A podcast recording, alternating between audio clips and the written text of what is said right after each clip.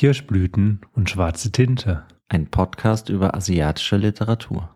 Hallo und herzlich willkommen zu Kirschblüten und schwarze Tinte. Ich bin der Alex und immer da, wie immer dabei der Jason. Hallo. Hallo. Das ist äh, Folge 12 schon, Jason. Wahnsinn. Ja, nächsten Monat ist schon Oktober und da haben wir ganz andere Sachen vor. Ja, ja. es gibt ja so ein, so ein typisches Thema im Oktober. Hm, Märchen. Märchen, ja. Für Kinder. In irgendeiner Form schon. Aber, ja, Folge 12, ey. Heute diesmal haben wir uns extra beeilt. Wir haben heute ein ganz frisches Buch, frisch Ja, von der druckfrisch. Ja, druckfrisch, genau. Wir haben heute äh, Heaven von Mieko Kawakami dabei. Ja, das äh, haben wir jetzt relativ fix gelesen. Ne? Das haben, was haben wir heute Donnerstag? Morgen kommt unsere Folge raus. Von einer Woche ist das jetzt rausgekommen. Ja. Ich weiß noch, wie ich dieses Buch bekommen habe. Ähm, natürlich beim lokalen Buchhändler bestellt und dann kam es relativ spät an.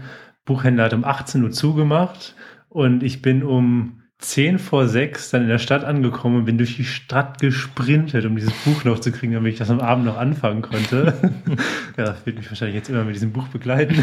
Ein guter Podcast-Druck, wenn man das darüber reden will. Ja, Aber wir hatten auch wirklich sehr große Lust auf dieses Buch, weil Mieko Kawakami, vielleicht kennt jemand von euch, die auch, sie auch schon, die hat 2020 ähm, Brüste und Eier in Deutschland herausgebracht, was ja relativ bekannt gewesen ist und auch sehr erfolgreich gewesen ist. Hm, Das hat auch beides Katja Bousson übersetzt. Genau, und beide- Ich hoffe, ich habe es richtig ausgesprochen. Ja, ich weiß es auch nicht, ich kann auch nicht Französisch. ähm, und genau, beides auch im Dumont Verlag ähm, herausgekommen.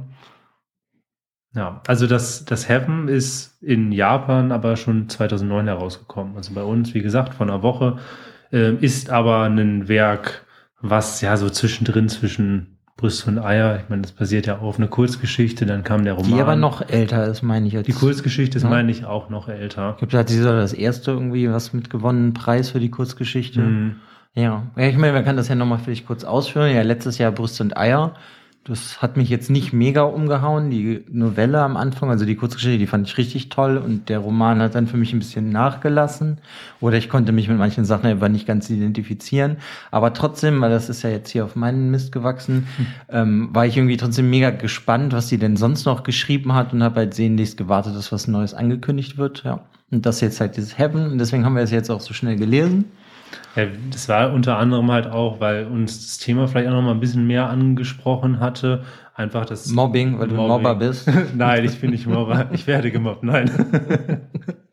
nee, aber es, ist, es geht dann halt, ja gut, ich meine, bei Brüssel ging es auch irgendwie um Außenseiter, aber es ist halt hier jetzt noch mal dieses typische, ja, unsere Liebe für Außenseiter in irgendeiner Form, ne? Also, Oder eher die Liebe der asiatischen Literatur für Außenseiter. Ja, ja, die ja sehr häufig so in diese Richtung geht.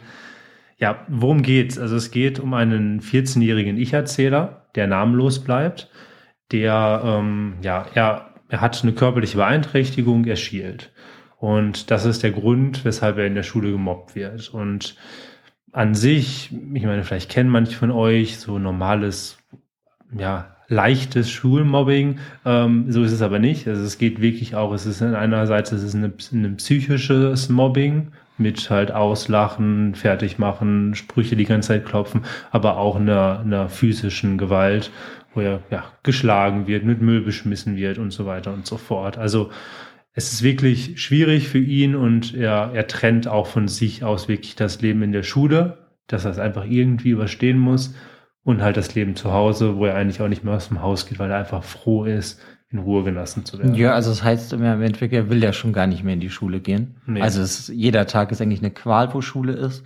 Und ich finde, das wird dem Leser auch direkt super gut rübergebracht, weil man ist ja dann direkt in seiner Rolle und es ist auch unangenehm. Ich meine, da kann man ja direkt so sagen, dass es halt wirklich von ist, er wird in den Schrank eingesperrt, bis zu er wird verprügelt, bis hin zu Der muss Kreide essen. Genau, also es sind schon wirklich auch unangenehme Sachen, finde ich, die vorkommen. Und ja, es ist auch wirklich dann unangenehm. Man ist dann auch wirklich irgendwie immer gespannt, wenn der nächste Schultag kommt, wo er nicht hin will, was ihm dann wieder Furchtbares passiert. Hm, Bei mir ist es aber allerdings ein Gespanntsein von, okay, oh Gott, was kommt jetzt noch? Weil ähm, das macht schriftstellerisch ähm, die Kawakami natürlich sehr gut. Ähm, sie beschreibt das sehr gut, sehr eindrücklich. Ähm, Aber gleichzeitig ein bisschen nüchtern, ne? So, Auch nüchtern, nicht so genau. aufbrausend, aufrauschend, nee, wie heißt das? Rauschend, nee. Rau- Ich habe das Wort auch nicht. nee, aber es ist auf jeden Fall, sie beschreibt es so gut, dass es einem wirklich auch, ja, es bedrückt dann innerlich, es ist unangenehm zu lesen.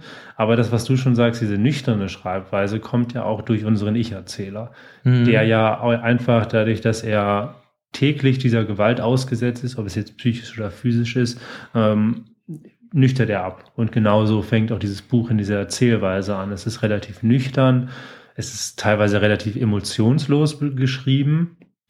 Ähm, aber wie so typisch bei japanischen Büchern, wenn man sich darauf einlässt, ähm, ja, gewöhnt man sich relativ schnell dran und Ja, gut, ich meine, wenn man schon einige japanische Bücher gelesen hat, dann kennt man sowas in der Art ja schon irgendwie. Aber es ist trotzdem unangenehm. Also das finde ich, kann man auch nochmal hervorheben. Es ist also dadurch schon nicht für jeden. Wenn man halt keine Gewalt lesen möchte, dann Mhm.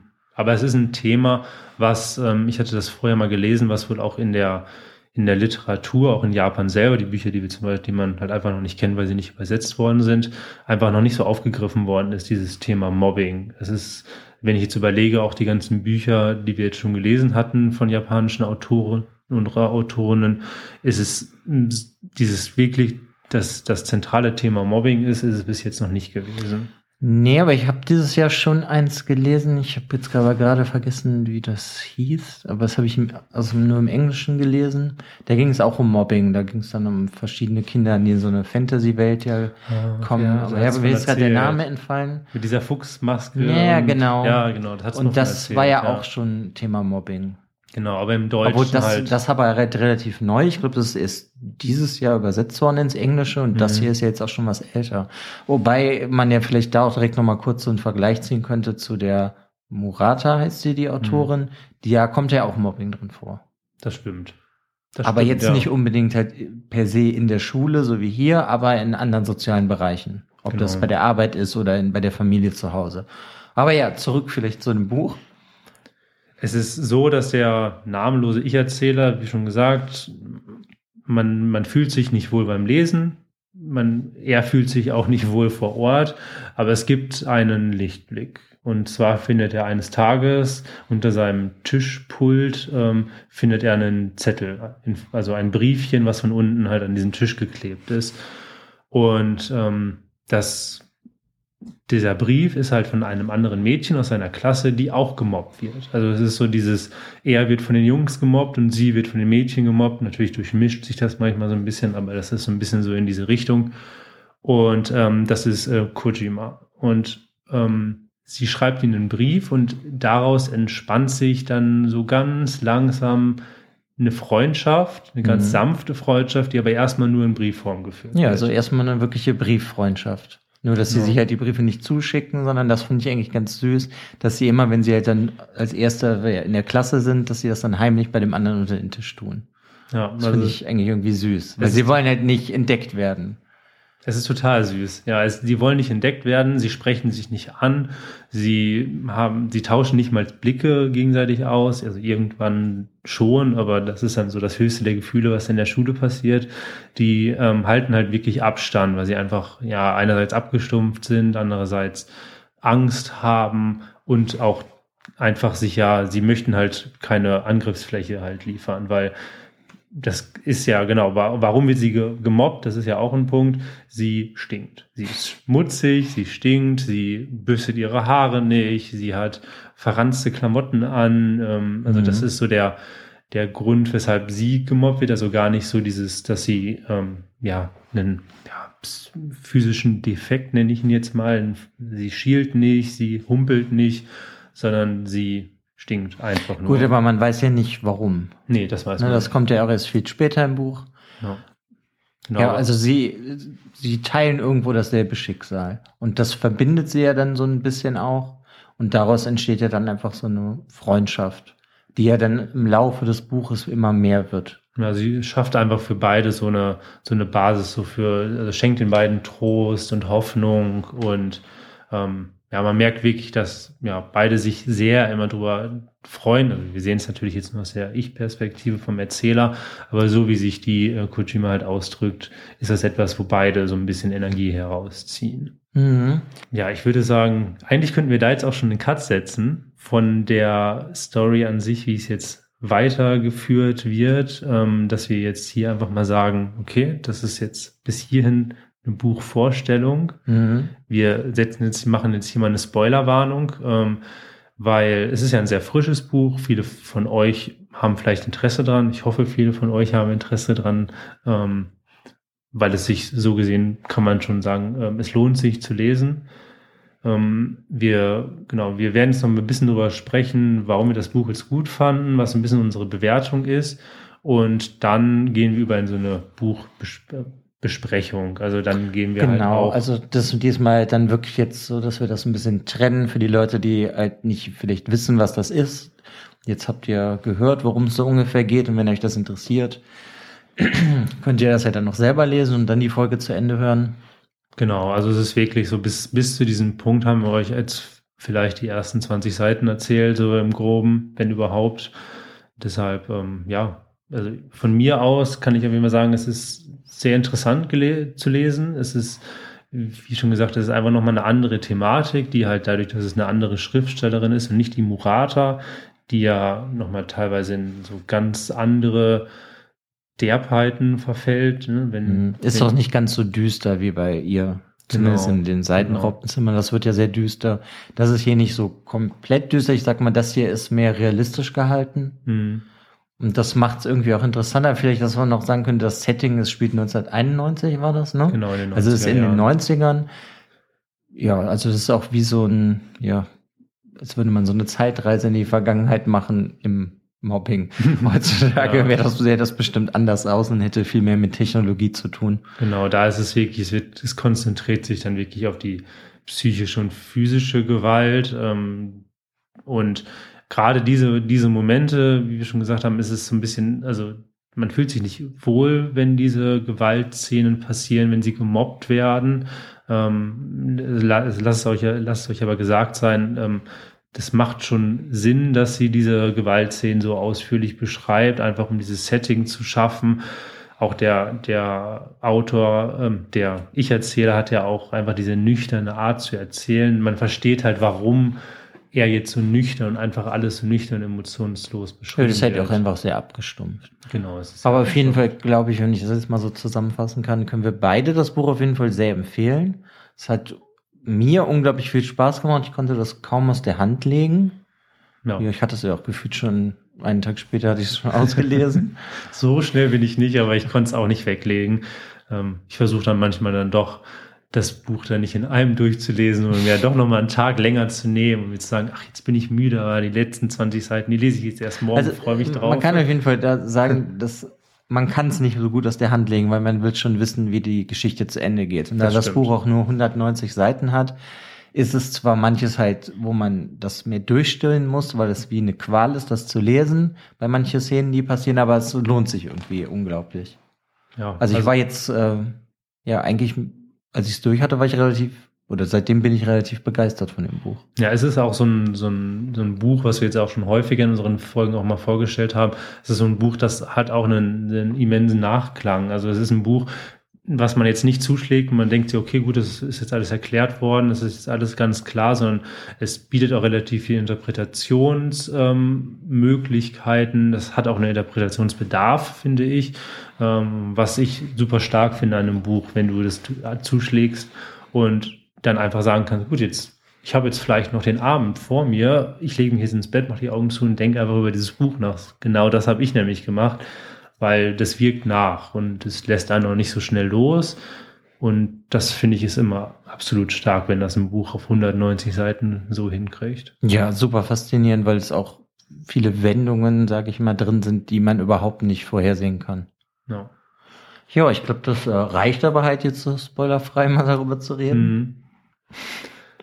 Genau, also letzte Chance, wenn ihr das Buch nochmal, wenn ihr das Buch lesen wollt, ohne weiter zu wissen, wie es weitergeht, solltet ihr bis jetzt ja ausgeschaltet haben, weil jetzt springen wir in die Buchbesprechung. Hallo! Konnichiwa! ja, gut, wenn wir ja jetzt dann offen reden können, dann wie findest du denn diese Kojima als Charakter? Also bei Kojima war es so, wir haben es jetzt am Anfang schon häufiger gesagt, der Ich-Erzähler sehr nüchterne Art. Und als Kojima vorkam, hatte ich mir eigentlich gewünscht, okay, warum ist das Buch denn nicht aus ihrer Sicht geschrieben? Weil sie ist ein total faszinierender Charakter, die auch zu diesem ganzen Thema Mobbing eine ganz andere Herangehensweise hat. Also ähm, bei ihr ist es so, sie zieht halt aus der Schwäche, also sie wird halt gemobbt und dadurch werden natürlich die Schwächen dargestellt und sie wird runtergemacht, aber dadurch zieht sie ihre Stärke. Das heißt, sie möchte, sie möchte nicht gemobbt werden, aber sie, sie hat einfach so eine, so eine ganz andere Herangehensweise und auch einfach diese, diese Art, sie bleibt in irgendeiner Form, kann sie auch das physische und psychische Mobbing teilweise positiv darstellen. Manchmal kam mir das so vor. Mhm. Also sie ist immer noch eine ziemliche Frohnatur, obwohl ja auch so viele schlimme Dinge passieren. Und da, das fand ich einfach total toll, wenn sie vorgekommen ist. Ja, das sehe ich auch so. Also zumindest in der ersten Hälfte des Buches, da ist er wirklich der sehr zurückstehende, ähm, emotionslose Charakter und sie bringt halt irgendwie so ein bisschen Farbe in sein Leben oder in das Leben von den beiden, weil sie ja das Ganze auch initiiert, dass sie Freunde werden und sich ja auch dann mit ihm treffen will.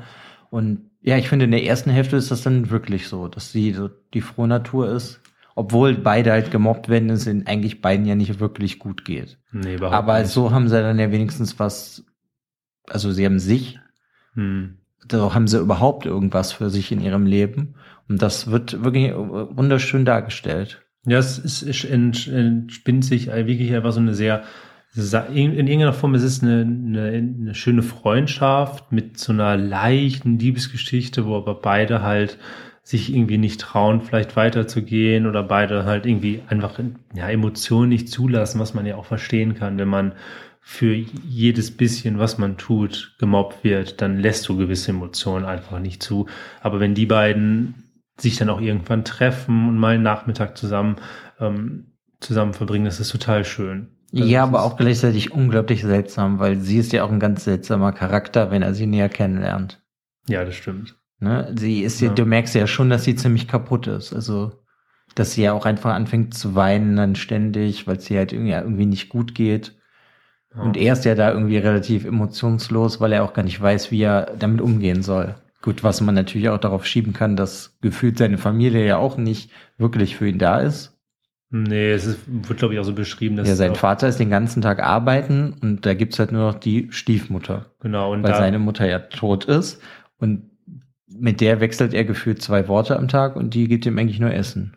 Ja, und sie merkt auch nicht, das sagt er auch, dass sie nicht merkt, dass er gemobbt wird ähm, ja, wahrscheinlich ist er auch so abgestumpft und so nüchtern, wird das beschrieben, dass auch wenn er nach Hause kommt, teilweise Blut überströmen, sagt so, ja, ich bin jetzt hier vom Fahrrad gefallen. ja, aber gut, das kommt ja erst viel später. Ja, das, klar, ja, aber trotzdem. Vorher, das, aber das, das, was wir eigentlich vergessen hatten, das, was ich super spannend finde, ist, dass gesagt wird halt von ihm, dass die Leute, die ihn mobben oder quälen, im Endeffekt schon eher, dass sie genau wissen, wie sie ihm wehtun, wo sie ihm hintreten aufs Knie, damit keine ähm, Spuren da sind, also wie blaue Flecke oder das so, dass so es irgendwie schon sehr pervers ist, mhm. dass man als 14-Jähriger weiß, wo schlage ich den anderen hin, damit er Schmerzen hat, aber nicht, damit er dann irgendwie einen blauen Fleck hat. Ja, so wie Schlag mit der flachen Hand und nicht mit der Faust, weil ich dadurch jetzt. Sprich aus eigener Erfahrung, ja. ja, ja, ich habe viele Klatscher bekommen.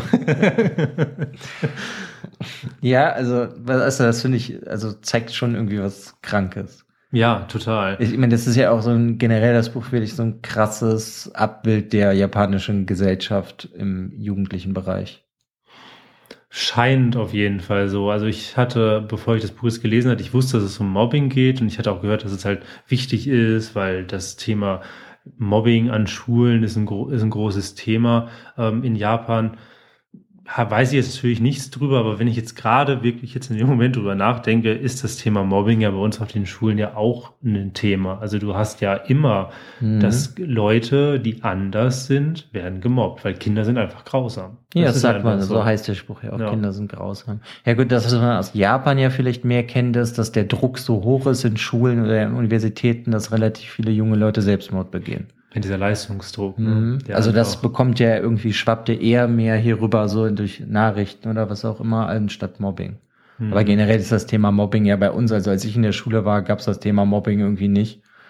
Gab's nicht bei dir? Ja, also nicht, dass es nicht passiert ist, aber das Ja. Thema, weißt du, das offensichtlich gab es in dem Sinne nicht.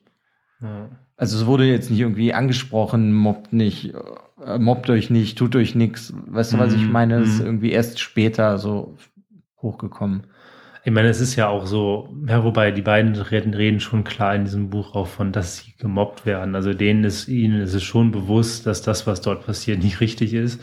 Ähm, weil das ist ja auch so, wie du es beschrieben hast, ne, die, die halten, sie, sie halten sich zurück, sie schlagen mit der flachen Hand und nicht mit der Faust. Aber das ändert sich ja ungefähr in der Mitte des Buches, weil dann gehen sie auch einmal über die Grenzen, wo dann halt auch Blut fließt. Und dann Ja, aber was man vielleicht noch kurz über die erste Hälfte, bevor du dahin kommst, sagen kann, ist, dass sie, ich meine, sie schließen ja dann eine Freundschaft mit dieser Gemeinsamkeit, dass sie beide gemobbt werden. Mhm. So.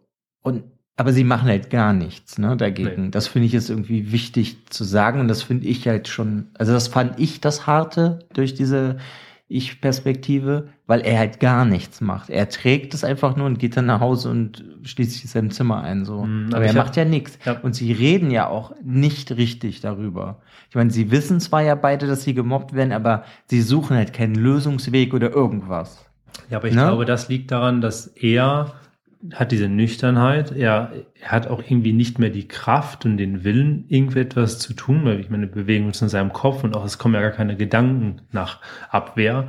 Und von ihr kommt aber auch nicht der Impuls, weil sie sagt, wir müssen das ertragen, ähm, weil im Endeffekt halt ja jede alles passiert aus einem bestimmten Grund. Ne? Ja, aber äh, das meine ich ja, das war für mich jetzt hart, das zu lesen, weil er halt gar keinen Gedanken hatte, außer irgendwann mal, ich gehe nicht mehr vielleicht in die Schule, obwohl er das halt auch nicht macht. Mhm. Was für mich eine sehr logische ähm, Sache wäre, die ich tun würde, wenn ich immer nur gemobbt werden würde, würde ich da nicht mehr hingehen. Wäre mir doch dann egal. Ja. Also ich jetzt, ich gehe ja nur von meiner Perspektive aus, aber das fand ich irgendwie hart. Und was ich halt irgendwie auch hart fand, ist, dass sie gar nicht versuchen, irgendeinen Lösungsweg zu finden, sondern Mhm. dass ja ihr Ding ist, dass sie das ertragen. Ja, sie ertragen das, weil ja, wir, wir müssen leiden, das Leiden hat eine Bedeutung und wir ziehen aus dem Leiden unsere Stärke. Das Wir ist vielleicht falsch, weil die Kojima, sie, sie ist das, sie zieht halt ihre Stärke aus dem Leiden, weil ja, sie sich ja eigentlich ja selber in manche Situationen stärker exponiert, weil sie teilweise ja sogar fast schon gemobbt werden möchte. Also ist jetzt vielleicht stark ausgedrückt, dass sie gemobbt werden möchte, aber sie möchte anders sein und sie möchte diese Andersartigkeit in den Zentrum bringen. Nee, sie versucht ja irgendwie eher ihre Gefühle nach außen zu tragen. Also mit dem, wie sie aussieht. Ja. Ne? Ja. Weil das kann man ja vielleicht dann jetzt auch kurz erwähnen. Wir müssen ja jetzt auch nicht so tief drauf eingehen. Sie ist schmutzig und dreckig und ungepflegt, weil sie so sein möchte wie ihr Vater, der halt verlassen wurde von ihrer Mutter, weil sie zu ihr, nee, die Mutter hat zu Kojima gesagt, sie war nur mit ihm zusammen aus Mitleid. Also ist das jetzt ihre Trotzreaktion dazu, dass sie halt schmutzig ist und so aussieht wie ihr Vater, weil der Vater ja auch so arm ist, dass er sich keine neuen Schuhe kaufen kann. Und deswegen als Unterstützung für den möchte sie jetzt auch so sein. Das Und für sich selber. Und ja, also es ist so ein bisschen selbst ausgesuchtes Leid. Das ist ihr Zeichen. Sie redet auch die ganze Zeit immer davon, dass sie den Ich-Erzähler ja nicht, dass sie den in irgendeiner Form bewundert, weil er muss kein Zeichen auflegen wie sie, sondern er hat schon ein Zeichen von der Geburt an. Und da sagt sie halt auch irgendwann, dass sie, dass sie sein Auge liebt und das stellt sich irgendwann auch so ein bisschen schon heraus, dass es das auch das dieses Zeichen, was er hat, dieses Schielen mit seinen Augen, dass das eigentlich dieses Zentrum ihrer Liebe ist und ihrer, ihrer Zuneigung von ihm. Das ist wirklich, das ist der Grund, glaube ich, weshalb sie angefangen hat, ihm Briefe zu schreiben. Ja, schon sehr skurril, ne? Ja, also sie ist ein total skurriler Charakter und ähm, dieser Wunsch, dass, dass man sich ja gewünscht hatte, dass dieses Buch eigentlich bei mir jetzt aus ihrer Sicht ähm, geschrieben wird, wandelt sich halt mit dieser Szene in ungefähr Mitte des Buches, wo die halt sehr blutig ist. Hm, Ja, da wird halt der, ich erzähle mal wieder gequält und diesmal, ich meine, das ist eigentlich schon, ist auch mega pervers und krank, ne? Sie ziehen, mir- ziehen ihm halt einen ähm, aufgeschnittenen Volleyball über den Kopf und spielen mit ihm Fußball. Genau, also sie, sie ja, Also das ist jetzt sehr runtergebrochen, die Szene ist relativ lang und im Endeffekt treten sie ihn, als wäre er der Fußball. Aber er sieht Genau. nichts, kann nicht wirklich atmen. Genau, seine Nase wird fast gebrochen, Blut überströmt, ähm, muss dann nach Hause gehen und dann auch ins Krankenhaus. Also das ist dann wirklich so dieser Punkt, wo dann aber bei ihm auch langsam dieses, also da noch nicht, dass dieses Umdenken passiert, sondern erst im Krankenhaus, als er dann auf einmal. Ja, gut, dann kannst du das ja richtig erklären. Das ist Ja. ja halt dann Mittel und Zweck von der Autorin gewesen, dass Genau. er halt jetzt so deformiert ist und man das halt sehen kann, dass er das nicht verstecken kann, diese Verletzungen. Und deswegen muss er halt, wird er zum Arzt geschickt von seiner Stiefmutter. Also er geht halt ins Krankenhaus hier in dem Buch. Ja. Und er wird dann halt da auch behandelt. Und dann soll er ja nochmal wiederkommen. Und bei der, beim Nachgucken halt sieht er halt, dass einer von den, ja, von den Mobbern nenne ich ihn, nenne ich Die sie mal. Ja, von den, ja, von den Rüpel, ja. Die sind, die sind ein bisschen mehr als Rüpel, würde Ja, ich schon sagen. Die schon. sind halt eigentlich schon sehr kriminell. Ja. Ähm, ich nenne sie aber, nee, nee, aber trotzdem mal Mobber, der, der heißt Momose. Ähm, dass er ihn da auch im Krankenhaus sieht und aus irgendwie reitet es ihn dann, sich neben den zu stellen und neben ihn zu setzen im Krankenhaus. Und dann läuft Momose weg oder geht weg und er verfolgt ihn halt und dann stellt er ihn halt zu einem Gespräch. Und das ist halt irgendwie ja so der Knack und Dreh- und Wendepunkt in dem Buch, weil das das erste Mal ist, dass er in irgendeiner aktiv, nee, dass er aktiv wird. Er macht mal was, da, also nicht dagegen, aber er macht überhaupt was. Und das ist ja also schon irgendwie sehr faszinierend, zumindest für mich gewesen, dass er halt seinen Mobber anspricht. Überhaupt. Und fragt ihn ja dann, warum machst du das? Hm. Weil ich schiele und äh, ja, und diese Sachen. Das ist schon irgendwie eine sehr coole Szene. Die ist auch, muss ich sagen, als ich bei der Szene in dem Buch angekommen war, da hatte das Buch mich vollkommen. Weil die Szene, abgesehen davon, dass sie dann am Ende auch meine Lieblingsszene war, dieses Gespräch, finde ich halt super faszinierend. Und doch, dass der Junge sich das wirklich jetzt getraut hat. Wie findest du das? Ja, ich fand das auch, das ist genau dieser Wendepunkt, auf den ich jetzt hinaus wollte. Ab diesem Punkt ähm, ist, hat der Charakter, der Ich-Erzähler, mehr Charakter bekommen. Ähm, also Mhm. ich konnte mich dann irgendwie mehr in ihn hineinversetzen. Er hat für mich irgendwie noch mal ein bisschen mehr Tiefe bekommen, weil er einfach endlich was tut. Er macht den Mund auf, er, er stellt sich dem Ganzen und es ist genau das, was wir zum Beispiel auch in anderen Folgen ja schon immer mal wieder gesagt haben, dass wir uns wünschen, warum in Gottes Namen redet ihr nicht einfach mal miteinander. Und Mhm. genau das passiert. Und das fand ich einfach total toll, dass die Autorin dieses Mittel dann genutzt hatte, um die beiden dann, ja, dass die beiden miteinander geredet haben, weil ähm, es kam mir teilweise wirklich dann so vor, als würde, was ich, der Ich-Erzähler mit einem Verschwörungstheoretiker halt reden, weil so, weil der Momose ja schon sagte, in, in die Richtung, ich habe meine Wahrheit und das, was ich sage und das, was ich denke, das ist jetzt halt auch meine Wahrheit. Also da musst du gar nicht gegen argumentieren. Und beide machen ihre jeweiligen Standpunkte klar und das ist einfach, dieses Gespräch ist wirklich super toll. Ja, ich meine, da kann ich ja mal ein Zitat vorlesen, das finde ich halt irgendwie sehr cool. Also unser Ich-Erzähler sagt halt zu Momose, dass das ja total sinnlos wäre, dass sie die anderen Leute quälen und mobben. Und daraufhin sagt dann Momose, ach ja, sinnlos. Wir täten etwas Sinnloses. Das stimmt. Aber das ist ja das Gute. Etwas Sinnloses ist ja nicht schlimm. Du kannst das selbstverständlich anders sehen. Wenn du willst, dass man dich in Ruhe lässt, schön. Aber ob das andere dann auch tun, das ist ihre Sache. Hier scheiden sich die Geister. Was willst du machen? Dich bei der Welt beschweren, dass sie nicht so ist, wie, so, wie du sie dir wünschst? Du kannst dich gerne hier hinstellen und dich beschweren, aber letzten Endes denke ich und mache ich, was ich will. Das eine hat mit dem anderen nichts zu tun. Und so funktioniert dann eigentlich das ganze Gespräch. Also, und das, was ich halt in dem Gespräch so toll finde, ist, dass einfach die Ansichten von ihm, die kann ich auch überhaupt eigentlich nicht nachvollziehen, aber er ist irgendwie doch schlüssig. Ja, für ihn ist es so schlüssig. Das Ja, ist so dieses, warum ich dann dachte, das wäre wie so ein Verschwörungstheoretiker, weil er hat einfach, er, seine Gedanken, seine Welt macht für ihn Sinn. Er sagt auch, ja, natürlich kann ich das verstehen, dass du das jetzt nicht magst, aber ganz ehrlich, dann musst du halt was dagegen tun, weil wenn du nichts tust, dann machen wir halt weiter. Ja, aber teilweise sind ja die Sachen, die er sagt, auch Sachen, die ich mich in der ersten Hälfte des Buches gefragt habe, warum der sich denn nicht wehrt oder irgendwas macht. Mhm. Das ist ja das, was er auch zu dir sagt. Wenn du jetzt ja, ne, wie du meinst, dir passt es nicht, dann mach was. Weil er sagt ja auch, du könntest dich ja auch richtig wehren, du könntest die Leute, die dich mobben, ja auch verprügeln oder irgendwas. Was ich bei dem Gespräch total, total cool fand, es war nicht so, dass der eine sich die ganze Zeit dann, also der Ich-Erzähler musste den Momose nicht überreden, sondern die haben wirklich ganz nüchtern, als wären sie erwachsen, wobei manche mal sind erwachsen, auch wie Kinder, aber das, die haben aber ganz nüchtern geredet. Das heißt, der Ich-Erzähler hat eine Frage gestellt, der Mose hat darauf ehrlich geantwortet und anders. Also es war wirklich ein richtiges, tolles Gespräch. Und das war genau dieser Turning Point im Buch. Mhm.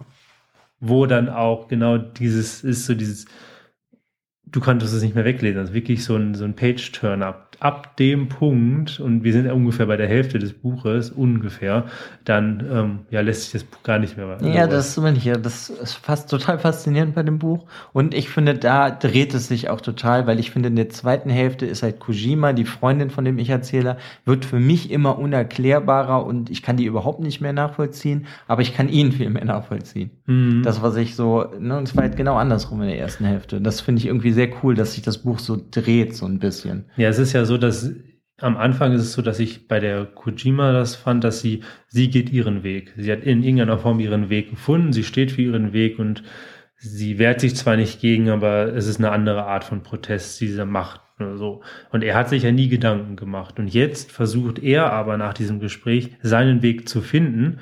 Kojima versucht ihn aber auf ihre Seite zu bringen. Und dadurch wird sie für mich halt total unsympathisch, weil sich genau jetzt in, in den nächsten Seiten dann herausgestellt hat, dass sie ihn nicht wegen ihm mag, sondern wirklich einfach nur wegen diesem Zeichen. Hm, naja, das kommt ja raus, weil er ist ja dann später nochmal in einem Krankenhaus und der Arzt sagt zu ihm übrigens, man kann dein schierendes Auge operieren. Und das erzählt er ja Kojima, ne? So richtig, Ja, ne? ja, ist das richtig. erzählt er ja Kojima und darauf bricht halt für Kojima die, ihre Welt zusammen, weil er ja dann nicht mehr der, dieser Mensch mit diesem Makel ist, der so, ne, der sich kein Zeichen suchen muss, sondern der schon dieses Ausseiter, Außenseiterzeichen hat. Ja, und genau das war der Punkt, wo Ja. ich fand, dass Kojima irgendwie unsympathisch Ja, ja, genau, wurde. das ist ja das, das ich ja mit der, in der zweiten Ja. Hälfte. Das finde ich halt super krass, dass sich das so dreht. Ja, Weil das- da merkst du halt einfach, ich meine, das gilt ja sehr wahrscheinlich auch für das echte Leben oft, dass du denkst, deine, die, die Freunde, die du hast, sind nicht wirklich deine Freunde.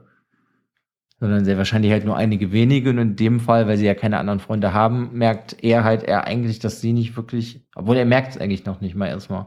er Er fühlt sich ja erstmal eher schlecht, äh, ähm, dass er das, dass sie jetzt denkt, ähm, ja, sie möchte, sie, er möchte ihr immer noch gefallen und Mhm. Ja, genau, das ist es. Man, man weiß, man weiß eigentlich von Anfang an, das ist eigentlich sein sehnlichster Wunsch, dass er nicht mehr schielt, weil er hatte auch in der ersten Hälfte schon mal gesagt, dass er schon mal versucht hatte, ähm, dass so eine Operation schon mal versucht geworden ist. Es hat nicht funktioniert. Das heißt, er, er hat sich jetzt nicht damit abgegeben, dass er schielt.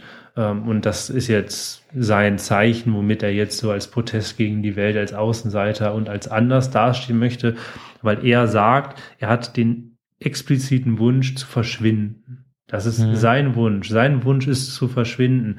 Und Kojima möchte halt nicht, dass er verschwindet. Sie möchte, dass, sie ein, dass er seine Andersartigkeit durch das Schielen einfach den Leuten wie so ins Gesicht schmeißt und sagt, hey, komm damit klar, das macht dich besonders und weil du gemobbt wirst, zeigen die Leute die anderen eigentlich nur, dass sie schwach sind und du eigentlich stark. Ja, das, ich meine, das ist ja auch so ein zentraler Punkt davon, dass die beiden oder dass Kojima ja denkt, dass was die beiden machen, ist diese ganzen Sachen ertragen.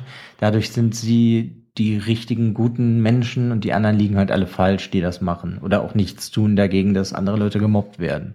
Ja, es ist so, die Kojima hat so in ihrem Kopf macht das dann auch Sinn, so ähnlich wie bei dem Momos, weil irgendwann dreht sie halt in die Richtung auch ab, wo man manche Sachen auch nicht mehr so ganz, finde ich, nachvollziehen konnte. Aber bei ihr ist es so, dass du, dass die anderen Leute nur mobben, weil sie schwach sind.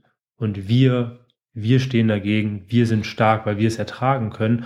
Und nur so können wir uns irgendwie, ja, von den ganzen irgendwie abzwängen, weggehen. Für den, Oh, fällt mir ein, haben wir das eigentlich, habe ich das eben überhaupt gesagt, dass der Momose ihm ja sagt, dass er überhaupt nicht gemobbt wird, weil er schielt. Nee, stimmt. Das habe ja. ich ganz vergessen. Das ist eigentlich ja super, also ich finde das super wichtig, sondern dass der Momose ihm ja sagt, also das Schielen ist uns egal, wir mobben dich, weil du so bist, wie du bist und wir dich einfach ausgesucht haben, per Zufall.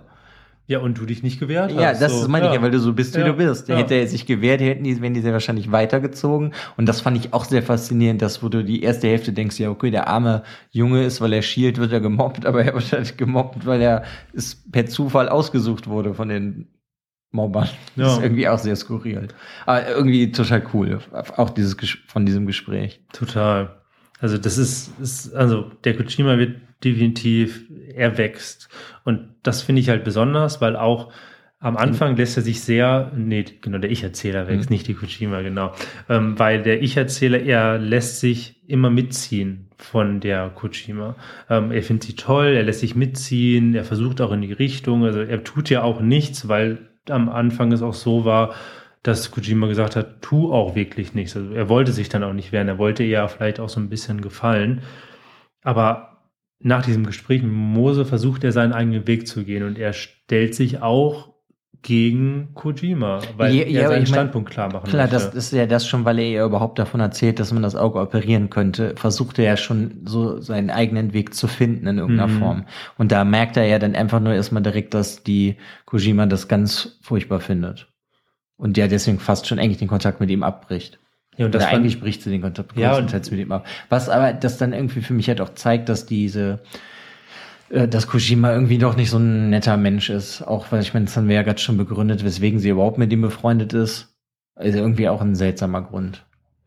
ja, Ne? Weil das ist irgendwie so ein krasser Aufstieg von ihm in der zweiten Hälfte des Buches und so ein Abstieg von ihr menschlich gesehen. ja, total. Das, das, das gipfelt dann ja auch wirklich dann irgendwann, dass sie auch in einer der letzten Szenen auch wirklich durchdreht. Ja. Ne? Also das ist so, sie wird dann überspitzt dargestellt und dreht wirklich so durch, dass du dir denkst, okay, also die ist jetzt wirklich so, sie hat sich so sehr in Rage geredet und gedacht und hat sich so sehr in, in ihrem Zeichen verloren, dass sie verrückt geworden ist. Ich meine, dass sie verrückt geworden ist, steht ja dann auch irgendwie, oder verrückt wird, ist ja dann auch so der Höhepunkt generell der Geschichte, so dieser Klimax. Ist schon sehr krass dargestellt, ohne dass wir jetzt natürlich sehr darauf eingehen, ist es ähm, für das Buch selber schon sehr krass, was dann überhaupt in der Endszene passiert, weil das ja dann noch so ein, ich meine, jetzt angeschnitten, das hat ja viel mit Vergewaltigung zu tun und das auch noch in der Öffentlichkeit.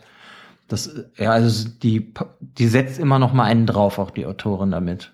Ja, und es nutzt halt dann auch die Kojima, die einfach alles zulässt. Und man zeigt, es, man sieht halt auch, dass sie einerseits natürlich dieses, sie wird verrückt, aber auch, wie weit sie bereit ist zu gehen, um ihren Standpunkt klar zu machen. Mhm, Und gleichzeitig hat man halt bei dem Ich-Erzähler in diesem letzten Höhepunkt, dass er sich ja überlegt, sich zu wehren. Er tut es zwar ja noch nicht, und in dem Fall wird er halt gezwungenermaßen irgendwie fast ganz nackt ausgezogen und überlegt sich halt, ob er diesen Stein, den er da in der Hand hält, jetzt auch irgendwie als Waffe benutzt, um sich zu wehren. Und ich glaube, das ist ja dann auch so der Knackpunkt des Ich-Erzählers, dass er jetzt bereit ist, irgendwas zu ändern in seinem Leben. Zwar jetzt nicht auch Gewalt auszuüben, weil es ja eh in dem Buch von den beiden Hauptcharakteren ja nicht darum geht, Gewalt auszuüben, aber ja, das ist halt wirklich der Knackpunkt, jetzt irgendwas anderes in seinem Leben zu tun. Ja, aber das, das Oder für sein Leben etwas mal überhaupt zu tun. Vielleicht Ja, man das so ausdrücken. genau das ist das Tolle, weil das ist das, was, was wir jetzt schon häufiger gesagt haben. Er, man merkt seit dem Gespräch mit Momose, dass er seinen Weg finden möchte und langsam seinen Weg findet.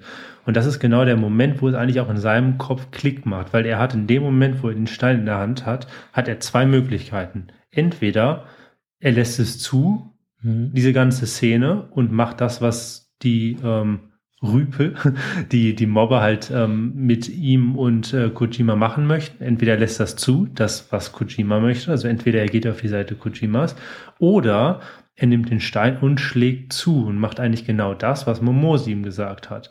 Mhm. Wehre dich. Aber er macht nichts von beiden, er geht seinen eigenen Weg. Und das ist dann ja auch dieses Schlüsselelement, wo es dann in, dieses, in diese allerletzte Szene dann geht, die dann genau zeigt, dass er seinen eigenen Weg Mhm. gefunden hat und seine eigene Entscheidung Ich meine, das ist ja dann auch der, genau der Moment, wo das Freundschaftsband der beiden ja zerreißt von dem Ich-Erzähler und Kojima. Ne? Ja. Wenn ich das jetzt so richtig deute, da zerbricht das und deswegen kommt ja dann ja auch dieser Satz, das war das letzte Mal, das, also Ende des Kapitel, das war das letzte Mal, dass ich sie gesehen habe.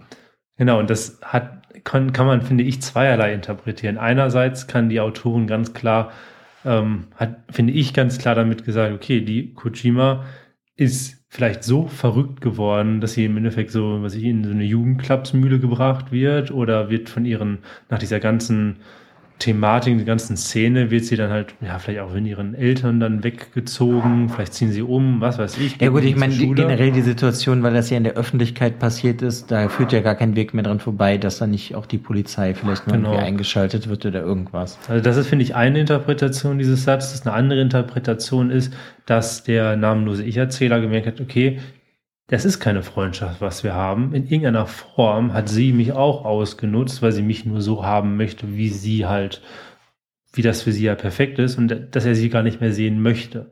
Also ich Mhm. finde, dieser Satz gibt auch da wieder ähm, unterschiedliche Interpretationen, lässt unterschiedliche Interpretationen zu. Und das ist das, was ich vor unserem, unserer Spoilerwarnung schon gesagt hat. Zum Ende hin gibt es halt einige, einige Interpretationsmöglichkeiten. Das finde ich total stark, weil das halt das Buch im Kopf behält. Dann. Ja, man, das arbeitet halt irgendwie bei einem im Kopf. Das ist ja so wie dann das, ja, ist es ein Happy End, weiß ich jetzt gar nicht, aber auf jeden Fall das letzte Kapitel, das, was er ja ändern lässt, er hat sich dann dazu entschlossen, sich das Auge operieren zu lassen. Und das endet ja dann damit, dass er so den Verband abnimmt und er kann diesmal irgendwie die Welt mal wirklich sehen, wie sie ist. Und dann weint er ja eigentlich vor Freude, Wer weil es alles so schön ist. Er kann endlich Tiefe sehen. Er kann Mhm. endlich die Farben sehen. Er, er, er weint, weil er endlich sieht, wie schön denn diese Welt ist. Und für mich ist das ein ganz klares Happy End.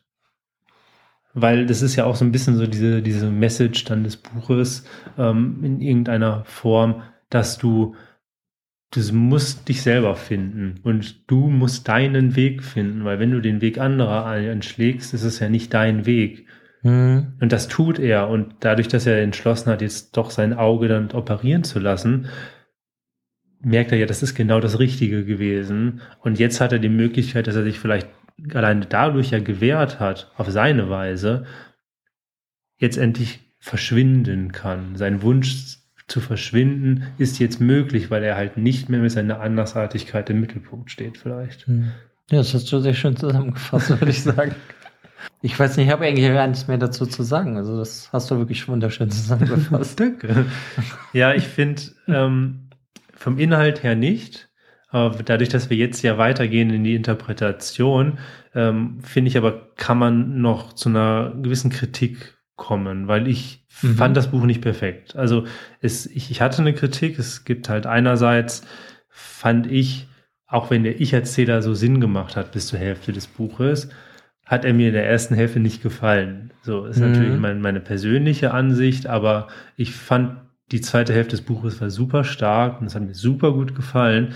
Die erste war halt sehr ernüchternd, sehr ruhig, aber halt auf einer negativen ruhigen Ja, Art, ich, fand ich ich. weiß, was du meinst. Ich fand auch, dass sich die erste Hälfte ein bisschen zu lang hingezogen hat einfach. Hm. Aber so negativ sehe ich das jetzt alles gar nicht. Aber ich kann das schon verstehen. So es ist so ein bisschen zu viel der Aufbau, bis dann irgendwie dieser Knackpunkt kommt mit diesem Gespräch, wo sich das Blatt wendet. Ja, das fand ich auch, dass das ein bisschen zu lang vielleicht Und das war. ist ein Punkt. Dann fand ich es ein anderer Punkt gewesen. Diese Gewaltszenen, die waren stimmig, die haben Sinn gemacht. Es war auch Sinn, dass die teilweise so explizit waren. Aber gerade diese Szene, wo er diesen Volleyball auf den Kopf bekommen hat und die spielen mit ihm Fußball, die war so hart und so hart beschrieben. Und da habe ich mir wirklich gedacht, man hätte diese Szene theoretisch jetzt nicht gebraucht. Also ich finde, sie ging auf so ein Gewaltlevel, was ich nicht gebraucht habe. Und das hatte mich so ein bisschen gestört, weil ich diese Szene fand, okay, ich weiß, was du ausdrücken wolltest, hast du aber mit den Mobbing-Szenen davor auch schon gezeigt. Ja, ich finde aber, das sehe ich ganz anders. Ich finde, die Szene musste sein, vor allem, weil sie ja damit einmal für ne, die Autorin selber so blutig endet, dass diese Prellungen auf der Nase nicht zu vertuschen sind. Das heißt, er musste ja zum Arzt gehen, damit die Story auch weitergeht, damit er das erfährt mit dem Auge. Und andererseits ist es, äh, braucht es ja auch irgendwie eine generell eine Steigerung. Weißt du, vorher wurde er die ganze Zeit gemobbt von denen und dann so dahin gehauen oder geschlagen, dass man das nicht sehen kann. Aber wie das ja natürlich so dann auch ist, weil die anderen sind ja nicht erwachsen, das sind auch Kinder. Mhm. Irgendwann übertreiben die halt. Und das ist so dieses, was dann übertrieben ist. Und ich finde, das wird eigentlich, ist eigentlich schon nötig, die Szene. Weißt du, ja, ich, ich weiß, hinaus ich, ja, ich weiß, also ich, meine, ich kann verstehen, ja. dass du die zu extrem findest, aber weil vorher hat so halt, er wird äh, im Schrank eingeschlossen und darf jetzt nicht rauskommen, bis er wieder rausgelassen wird. Er soll hier Kreide essen und Kreidewasser trinken. Weißt du, das sind alles furchtbare Sachen. Oder irgendwann wird ihm ja sogar mal der Finger irgendwie getackert an den anderen, obwohl die Szene gar nicht so krass beschrieben wird, wo ich mir das furchtbar vorstelle. Mhm. Aber hier war das halt dann so das, ja, der nächste Level an Grausamkeiten, der ihm passiert. Da, weil ich glaube, es musste halt auch noch für ihn in irgendeiner Form noch schlimmer werden, als es vorher war, damit er überhaupt dann vielleicht auch irgendwas in Gang gesetzt wird. Oder halt das Unausweichliche ist, oh, man kann das jetzt halt sehen, ich muss zum Arzt gehen. Hm. Und da hätte ja einem auch schon auffallen können, dass die Lüge, die er erzählt hat, warum er so verletzt ist, eigentlich keinen Sinn macht. Aber das ist ein anderes Thema, was jetzt gar nicht so wichtig ist. Weil er sagt ja, er wäre von dem Fahrradfahrer angefahren worden. Aber ich glaube, man ja. kann das sehen, wenn man Tritte gegen den Kopf gekriegt hat oder von einem Fahrradfahrer angefahren wird. Wahrscheinlich, wenn du jetzt nicht in irgendeiner Form, ist es ja so, man hat das Gefühl, dass die Eltern irgendwie ignorant sind, ignorant ja. oder das nicht sehen wollen. Mhm. Aber ja, wo du es jetzt beschreibst, das stimmt, es macht, es macht, es macht Sinn. Und ich hatte mir jetzt gerade bei dem, wo du mir das jetzt erzählt hattest, noch überlegt, es könnte natürlich auch ein Mittel sein, dass die Kawakami zeigen wollte, okay, die Szenen, die davor waren, das sind Szenen, die, wo ich mich, nicht, dass ich die schon mal erlebt habe, aber ich kann mich reinversetzen, dass sowas passieren kann und dass dieses Mobbing in Schulen, japanischen Schulen, unseren Schulen, egal wo, so weit geht. Aber diese Szene mhm. mit dem Volleyball dachte ich mir, das ist irgendwie realitätsfern. Könnte aber von der Kawakami auch ein Mittel sein, zu zeigen, wenn nichts passiert, dann kann es vielleicht mal so weit kommen, dass sowas normal wird. Kann auch ein Zeit. Ja, also ich glaube, das hängt natürlich auch immer von den Menschen ab. Auf meiner Schule gab es jetzt auch schon ein paar Sachen, die, die muss ich jetzt nicht erzählen, aber die mhm. waren auch schon extrem in Richtung von diesem Volleyball. Okay. Ja. Die man mitbekommen hat. Ja, also das könnte halt, ja. Also ich, ich hatte es halt bei dem, beim Lesen kam es mir so vor, das ist ja auch immer, wenn wir jetzt drüber reden, wirken, finde ich manche Sachen auch eh nochmal anders. Finde ich das mhm. auch immer sehr gut. Ist auch ein Buch, wo man halt sehr gut reden kann. Ähm, noch eine ganz andere kleine Kritik, das ist jetzt wieder was für mich persönlich, äh, wo es einen Abzug gibt, einen kleinen Abzug. Ich fand manchmal den Satzbau so ein bisschen störend. Also das, ich fand, ich weiß nicht, ob es am Original lag, ob die Kawakami so schreibt, ob es an der Übersetzung lag, ob es an beiden lag, aber teilweise kam, hat, hat mich das komplett aus dem Lesefluss gezogen, weil sie dann irgendwie anfing, einen normalen Satz mit Hauptsatz, Nebensatz, vielleicht mehrere Hauptsätze aneinander reiht, dass sie die so komisch auseinandergeschachtelt hatte, dass das so nur noch so ganz kurze Sätze waren. Und das hat mich teilweise so komplett rausgerissen. Das, das, das war so drei, vier Mal, wo ich mich fragte, hä? Okay. Also das hatte mich wirklich so ein bisschen gestört, dass das wirklich dieses, diese Verschachtelung, diese merkwürdige Satztrennung, irgendwie fand ich das komisch. Also ich hatte das jetzt gar nicht, aber ja. erklären könnte ich es mir vielleicht damit, dass es ja die Perspektive eines 14-jährigen Jungen ist. Ja, das kann das natürlich sein. Da ja. vielleicht, dass er auch ein bisschen zerstückelt ist, weil der ja auch emotional irgendwie geschädigt ist vielleicht. Aber vielleicht mhm. interpretiere ich da jetzt zu viel rein. Ja, aber ich meine, es ist ja, ist ja in Ordnung, auch es ist ja immer so, man weiß nie, wie die Autoren, die Autorinnen das halt mhm. wollten. Aber in der Gut, Form ich meine, das ist aber das Problem, was wir ja eh haben, dass wir ja nicht das Original im Japanischen lesen, sondern in der Regel eine deutsche mhm. Übersetzung. Ähm, weiß man es ja manchmal nicht. Manches geht natürlich bestimmt doch verloren. Manche Übersetzer haben, obwohl die eigentlich ist die Übersetzerin super. Ich habe bis jetzt. Sie übersetzt sehr viel, ja. Sie hat auch. Sie hat richtig tolle Sachen schon übersetzt. Ja.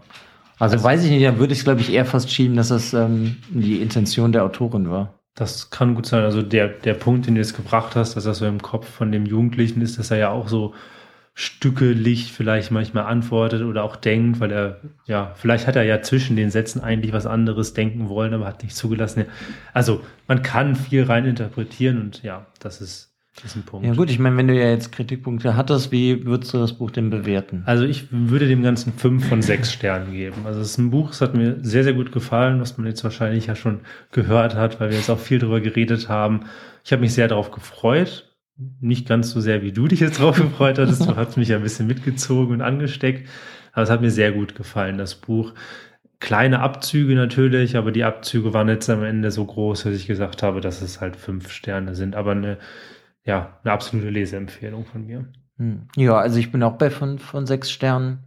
Ich habe jetzt gar nicht so sehr diese Kritikpunkte wie du, außer dass mir die erste Hälfte mir ein bisschen zu lang gezogen halt ist. Hm. Und ja, also es ist halt nicht perfekt, aber es ist grandios. Mir hat es wirklich gut gefallen. Ich kann das jedem, der sich für die japanische Literatur auf jeden Fall interessiert, empfehlen. Das Thema ist natürlich wieder was anderes, da muss man, muss jeder natürlich gucken, weil ich mir schon vorstellen kann, dass auch Leute vielleicht, die gemobbt wurden, das nicht so gut lesen können. Mhm. Oder ja, es vielleicht schwerer haben in, in manchen Formen oder ich weiß ja nicht, was man für Erfahrungen hatte oder auch jemand, der andere Leute vielleicht in so einer Art gemobbt hat. Hm. Vielleicht weckt das äh, keine guten Erinnerungen oder gute Erinnerungen, ich weiß es ja, ja bei den Leuten nicht. Aber das also ist auf jeden Fall eine sehr große Empfehlung. Und wenn man jetzt zum Beispiel noch nichts von der Autorin gelesen hat, wird, kann man ja auch das hier sehr gut empfehlen, weil mit knapp 200 Seiten kann man da ja jetzt schnell herausfinden, ob man die mag oder nicht. Ja. Ja, es ist auf jeden Fall, finde ich richtig toll und ich freue mich auf jeden Fall auf das nächste, was übersetzt wird. Weil das ja mal auch wieder eine Autorin ist, die jetzt schon mehrere Sachen geschrieben hat und die aber jetzt erst seit letztem Jahr zu uns rüberschwappt. Genau. Ne, und da haben wir ja auch die andere, die Murata, wie hieß die nochmal mit Vornamen? Sayaka. Sayaka Murata, da haben wir auch zwei bekommen. Und die gehört ja dann auch mit der, jetzt habe ich den Namen der dritten Autorin vergessen. Nane Aoyama. Ja, genau, das genau. ist ja so die neue Welle, wie, wie sagt man das? Ja, schon neue, neue Generation. Neue Generation, das ist das ja. Wort neue Generation der ähm, weiblichen japanischen Autorinnen. Und das ist schon sehr faszinierend, wie anders die einmal irgendwie mit den Themen umgehen. Ne, einer extremer, einer weniger extrem. Aber alle sprechen es an. Es ist nicht so dieses hinter der vorgehaltenen Hand. Es ist natürlich auch das, was jetzt auch in den letzten Jahren, also was ich ja nicht so seit den 2000ern, dass halt auch, ja, diese, diese Rolle der Frau immer wichtiger wird, was ja vollkommen richtig ist. Und auch ich da total toll finde, dass diese Literatur zu uns rüberschwappt mhm. und hier rüberkommt, weil diese Frauen dann die, diese japanische Gesellschaft einfach einmal ja ihren, den Spiegel vorsetzen und in teilweise sehr drastischen Mitteln zeigt, was nicht gut ist an der Gesellschaft. Also Kritik übt und mhm. einfach wirklich mal härter das ausspricht, so hart, dass es halt einem auch wirklich ans Herz geht, das Gefühle ausdrückt, nicht nur schöne, aber das muss es vielleicht manchmal. Ja, also ich finde das gut. Ich, ähm, ich finde das ja generell auch gut, wenn man negative Sachen irgendwie gut darstellt, also gut schriftstellerisch darstellen ja. kann. Ja, also ich finde das auf jeden Fall spannend und bei allen drei Autorinnen muss ich sagen, freue ich mich irgendwie auf das nächste. Ja, also auf jeden Fall von mir eine volle Empfehlung, aber eigentlich für alle drei Autoren. ja, auf jeden Fall. Ja, sehr ja, schön. Also, ich mein, was, dann, bevor wir aber halt jetzt dann zum mhm. Abschluss kommen, weil da habe ich dann gleich noch ein kleines Zitat können wir ja auf jeden Fall wieder sagen. Ähm, wenn ihr uns folgen wollt auf Instagram zum Beispiel, da könnt ihr, guckt euch einfach mal an, wir bringen zu jeder Folge, bringen ein Bild, einen kurzen, auch nochmal so einen kurzen Stimmungstext, beleuchten da auch nochmal andere Themen, machen. Stellen andere Autoren vor, genau. ja, ja, genau. Ja, das alles ähm, Sonst würden wir uns natürlich auf eine Bewertung, wo auch immer ihr uns hört, freuen. Am liebsten fünf Sterne Bewertung. auf iTunes natürlich. Wenn ihr irgendwelche Anmerkungen habt, wenn ihr Fragen habt, dann schreibt uns gerne entweder dann über die Kommentare oder bei Instagram dann auch direkt. Genau, oder falls ihr uns Bücher vorschlagen könnt. Ja, da sowieso. würden wir uns auch immer freuen. Ja. Ich meine, wir gucken zwar sehr viel, was rauskommt, aber man bekommt ja trotzdem nicht alles mit. Ja, sonst ähm, weiß ich nicht. Hast du noch was, was du sagen möchtest? Nö, eigentlich nicht. Ich warte auf das Zitat. okay, es ist äh, vom Anfang von ihrem ersten, es ist, glaube ich, der erste Ferientag, wo Kojima mit dem Ich-Erzähler fahren sie halt, fährt, äh, fährt sie mit dem Zug zu einem Museum und da unterhalten sie sich halt und da sagt dann Kojima zu ihm, wenn wir es schaffen würden, egal was man mit uns macht, nichts zu sagen, für den Rest unseres Lebens zu schweigen, könnten wir dann irgendwann zu Dingen werden.